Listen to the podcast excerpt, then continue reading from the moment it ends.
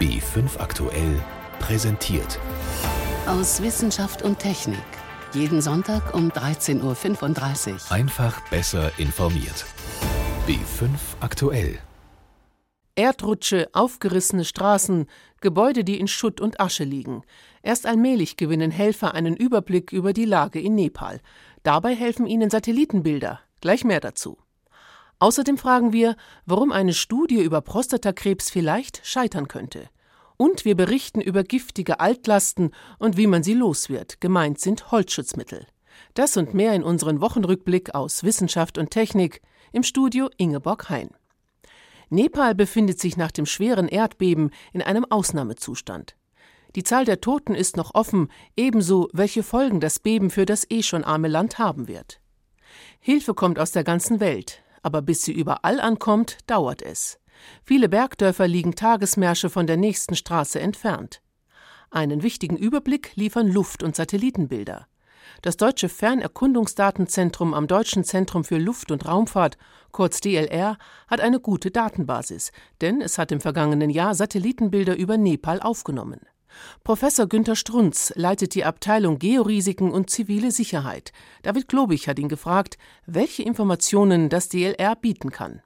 Derzeit sind wir dabei, aktuelle Satellitendaten auszuwerten, die die Schäden jetzt nach dem Beben zeigen, also äh, zerstörte Gebäude, Straßen, Infrastruktur.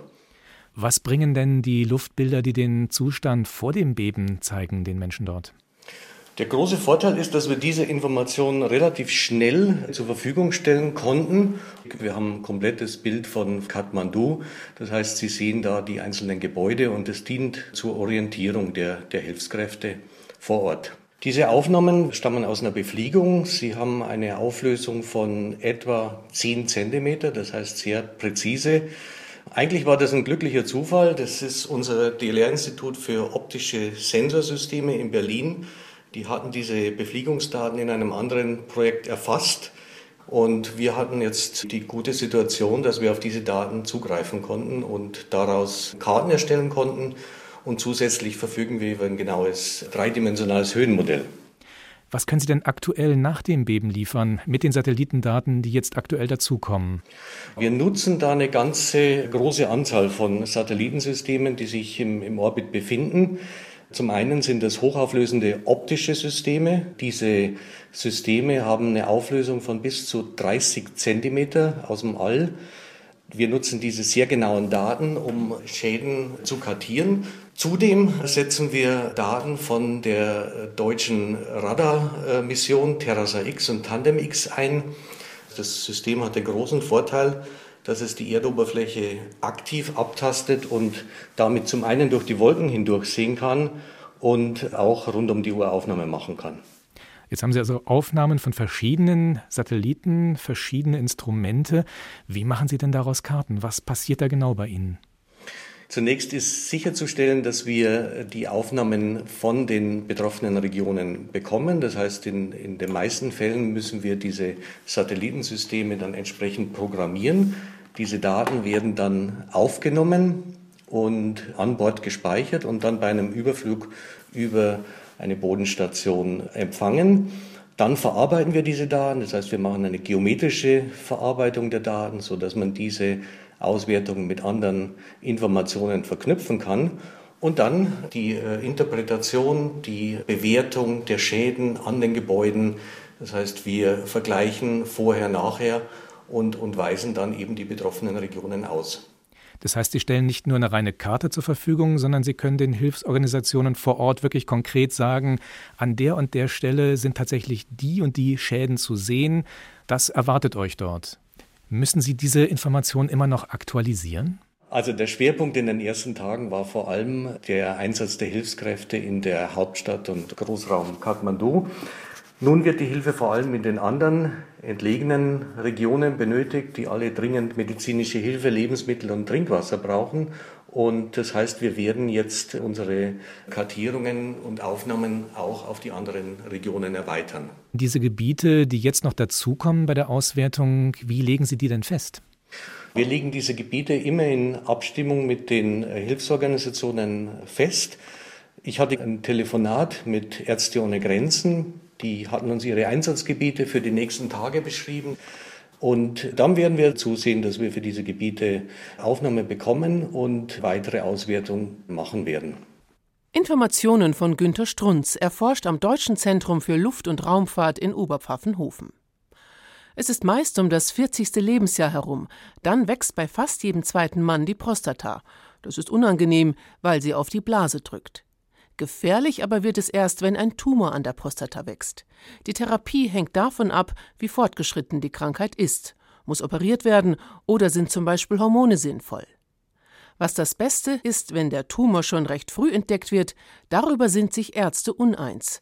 Diese Frage soll eine Studie klären. Die Deutsche Krebshilfe und die Krankenkassen lassen sich das 25 Millionen Euro kosten. Allerdings, kaum ein Betroffener interessiert sich dafür und macht mit.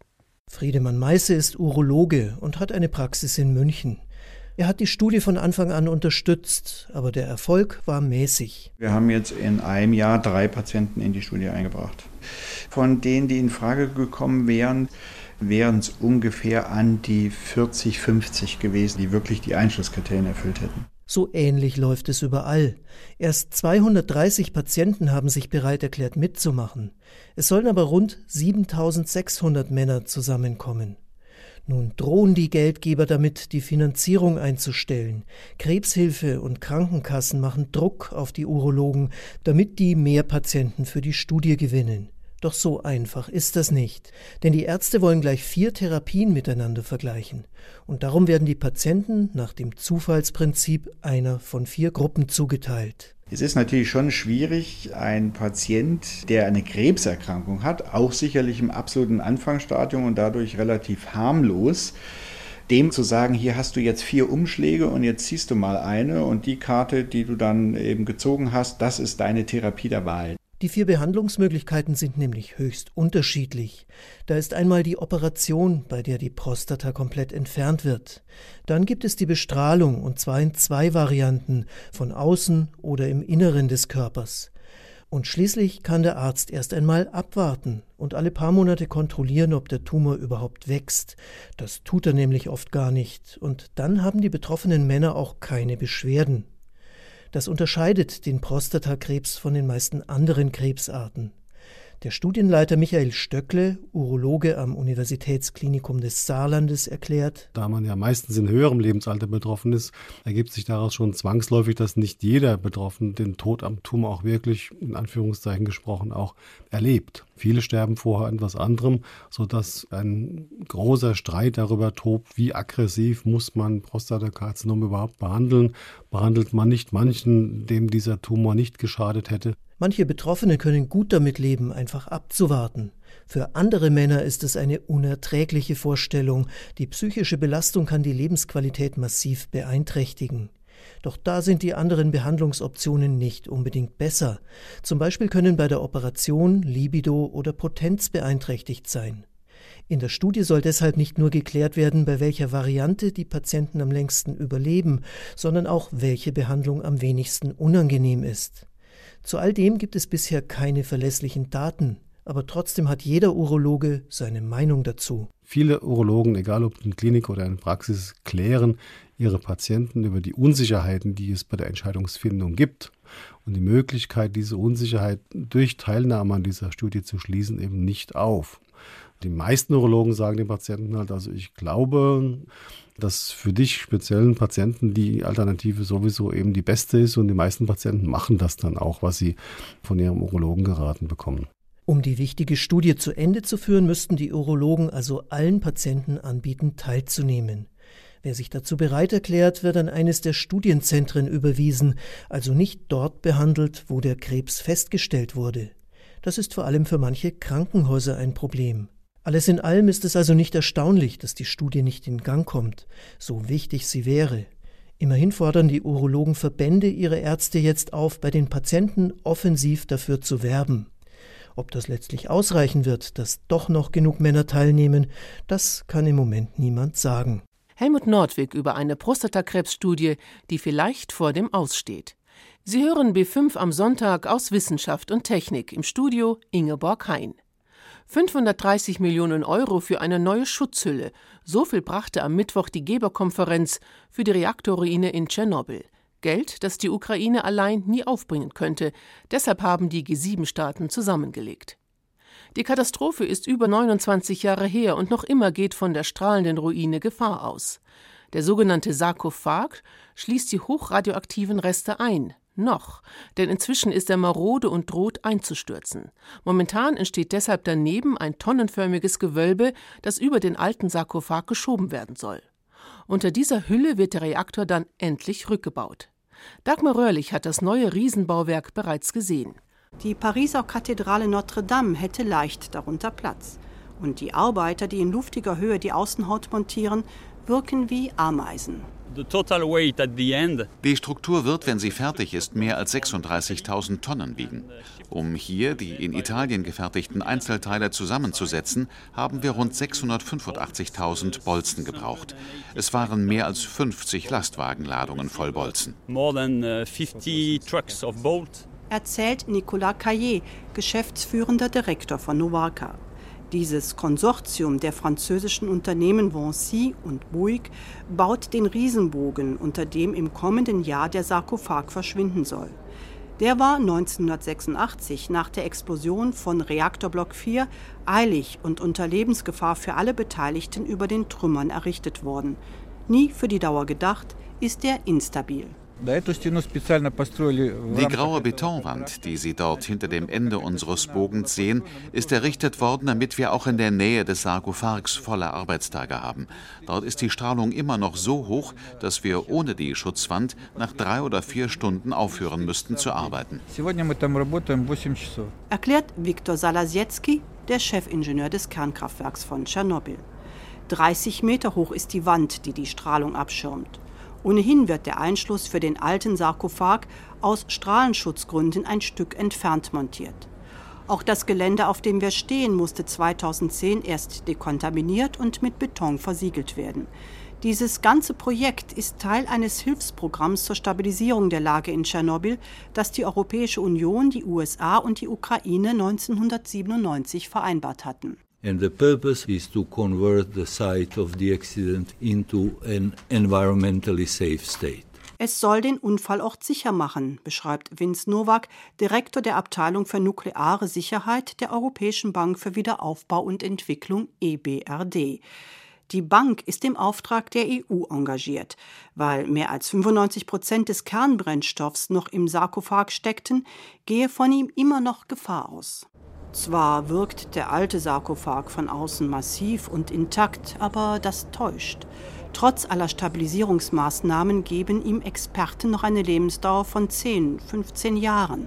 Bis dahin müssen die unsichersten Strukturen abgebaut sein. Das soll unter dem Schutz des neuen Einschlusses geschehen. Sehen Sie diese Paneele auf der linken Seite? Sie sind genau an die äußere Form des existierenden Sarkophags angepasst. Wenn wir die fertig ausgestattete Hülle auf Schienen über ihn schieben, klappen wir sie hoch. Danach kippen wir sie wieder herunter. Dann verbinden und versiegeln wir den alten Sarkophag und die neue Hülle mit einer elastischen Membran. Ein Beitrag von Dagmar Röhrlich über die neue Hülle für den Reaktor in Tschernobyl. Der Holzwurm hatte es in den 60er und 70er Jahren besonders schwer. Holzschutzmittel in großen Mengen hatten es auf den Schädling abgesehen. Dachstühle, Wandverkleidungen, Möbel, historische Bauwerke, alles wurde damit gestrichen. Bis sich dann herausgestellt hat, Substanzen wie PCP und Lindan sind nicht nur für den Wurm extrem giftig, sondern auch für uns Menschen. Es folgte ein aufsehenerregender Prozess um Schadensersatz. Alles längst vorbei? Leider nein, denn mit den Altlasten kämpfen bis heute nicht nur Hausbesitzer, sondern auch Restauratoren. Renate L. Bevor Restauratoren mit ihrer eigentlichen Arbeit anfangen, müssen sie manchmal alte Rechnungen wälzen. Und wenn da von Holzschutz die Rede ist, läuten die Alarmglocken. So war es auch bei der evangelischen Dreieinigkeitskirche in Regensburg. Chemische Analysen bestätigten den Verdacht, dass Holzschutzmittel die Raumluft belasteten.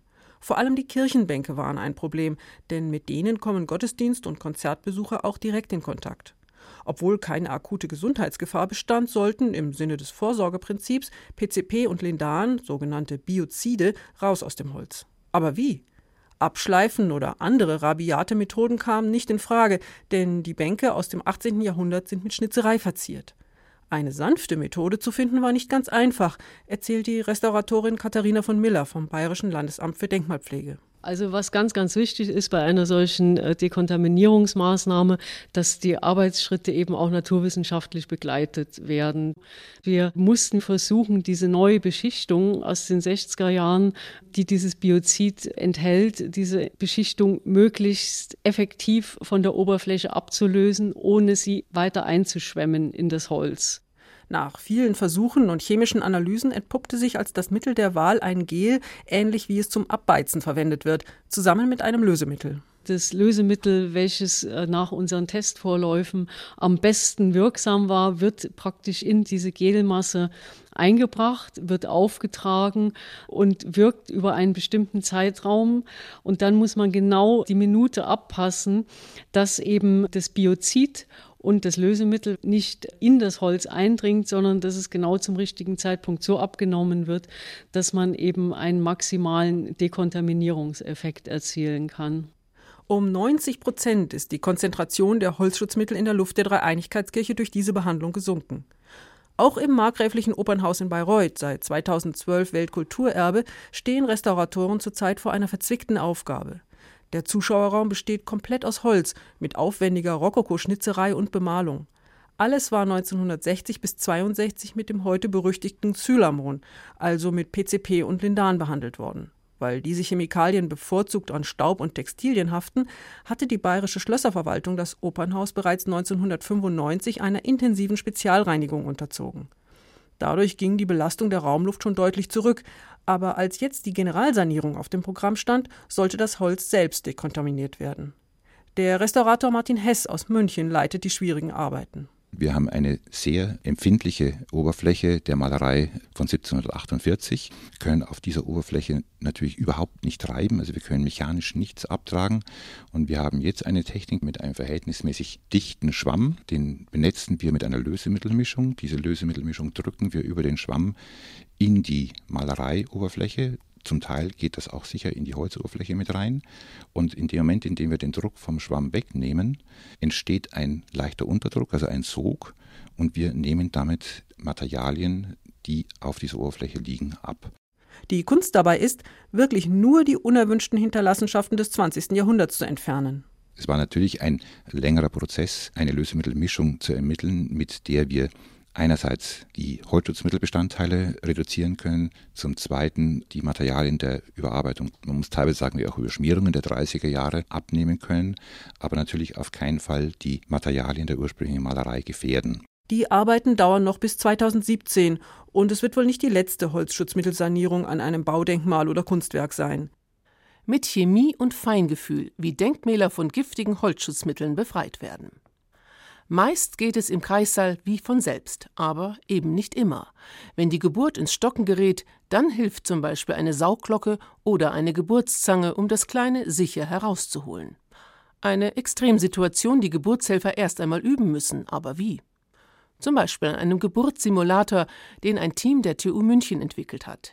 Wie er funktioniert, hat Reporter Roland Söker zusammen mit Dr. Rainer Burkhardt am Klinikum rechts der ISA ausprobiert. Vor mir ein weißer Unterbau in der Größe einer Waschmaschine, würde ich sagen. Da drauf liegt ein stilisierter Frauenkörper, aber nur der Bereich Bauch, Unterleib aus eher härterem Kunststoff, aber in der Scheidengegend ist es halt ein weicher Kunststoff. Silikone, ja. Und dieses Gerät hat auch einen Namen. Das ist die Simone, also eigentlich heißt es Simulator One, aber der doppeldeutige Effekt ist eben Simone als Frauenname. Oberhalb der Simone ist ein Bildschirm angebracht und da sind jetzt Bilder von verschiedenen Frauen. Wie ist denn das zu verstehen? Das sind jetzt verschiedene Frauen mit verschiedenen Hintergrundgeschichten. Das heißt, Sie sehen so ein bisschen, wie alt die Patientin ist, die hier simuliert wird, wie viele Geburten die schon hatte und in welcher Schwangerschaftswoche sie ist. Manche Frauen sind, die haben gar kein Problem, manche Frauen entwickeln während der Geburt ein bestimmtes Problem und sie müssten das dann erkennen und richtig behandeln. Das heißt, diese Geburt, die wir hier simulieren können, die läuft immer anders ab. Ja. Und das Gerät ist gedacht für Geburtshelfer, für Mediziner und so weiter? Genau, dafür, dass man Geburtshelfern, Gynäkologen, die in der Geburtshilfe tätig sind, eine Möglichkeit gibt, bevor sie eine normale Geburt leiten sollen und es zu Komplikationen kommen könnte, damit sie davor eine Trainingsphase haben. Ich darf als Laie hier mal an den Geburtssimulator ran. Das ist zum Beispiel die Linwu, wo wir ganz bewusst nur die Endphase der Geburt so quasi hier simulieren, wo man aber ganz gezielt in die Geburt mit der Vakuumglocke trainieren kann. In welchem Fall benutzt man diese Sauglocke, wenn das Kind von alleine nicht kommt?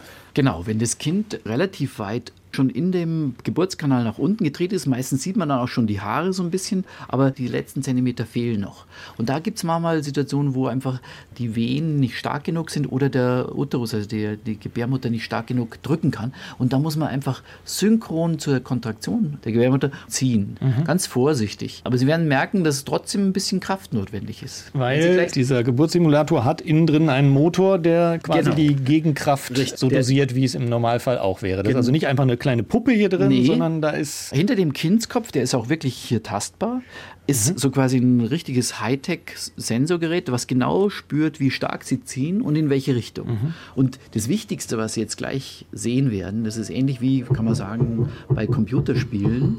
Sie werden nachher, wenn eine Wehe kommt, einen Pfeil sehen. Mhm. Diesen Pfeil, der zeigt die Kraftrichtung an, die Sie mhm. auch erfüllen müssen. Das richtige Anleitung sozusagen.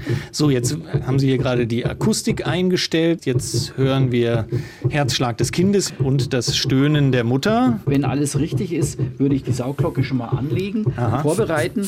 Jetzt müssen wir aber warten, bis die Mutter eine Kontraktion hat, weil mit der Wehe sollen sie rausziehen. Ja, ja? Ja. Sie dürften nicht einfach so ziehen, das täte viel zu weh der Mutter, sondern mhm. sie wollen ihr ja nur helfen. Mhm. Das heißt, ich warte jetzt, dass die Geräusche stärker werden von genau, der Mutter und dass die, die Kurve ansteigt. Genau. Das heißt, dass eine Wehe kommt. Also jetzt sieht man unten, geht es langsam hoch. Jetzt, jetzt, müssen Sie bitte das Mikrofon genau. mir an den Mund halten. Genau. Ich habe diese Sauglocke in der Hand, fasse hier an diesem Griff an. Sie sehen jetzt einen Pfeil ich und Sie sollen jetzt den gleichen Pfeil drüberlegen. Jetzt nicht, nicht irritieren lassen, der genau. tut weh, weil die Wehe natürlich hart ist. Aber Sie dürfen mehr ziehen, ich dass Sie den gleichen gut, ja. Pfeil, sehr gut machen Sie das, ah, ausgezeichnet. Genau, jetzt ziehe ich und genauso wie der Pfeil Er wird sich auch ändern. Und jetzt genau, jetzt geht es ein bisschen nach oben. Ah, super. Jetzt rutscht es und jetzt kommt der Kindskopf der, fast schon raus. Ein bisschen weiter nach oben, genau. Ein bisschen weiter nach oben, ja, das ist nach dem Pfeil, genau. Ah. Sehr gut. Meine erste Sauglockengeburt. Also der Kopf ist jetzt komplett raus. Das war jetzt einfach die lebensechte Simulation einer Sauglockengeburt. Gratulation, dass alles so gut geklappt hat mit dem Geburtssimulator. Er ist kein Einzelstück, sondern fast schon ein Exportschlager. So viel für heute aus Wissenschaft und Technik. Am Mikrofon Ingeborg Hein.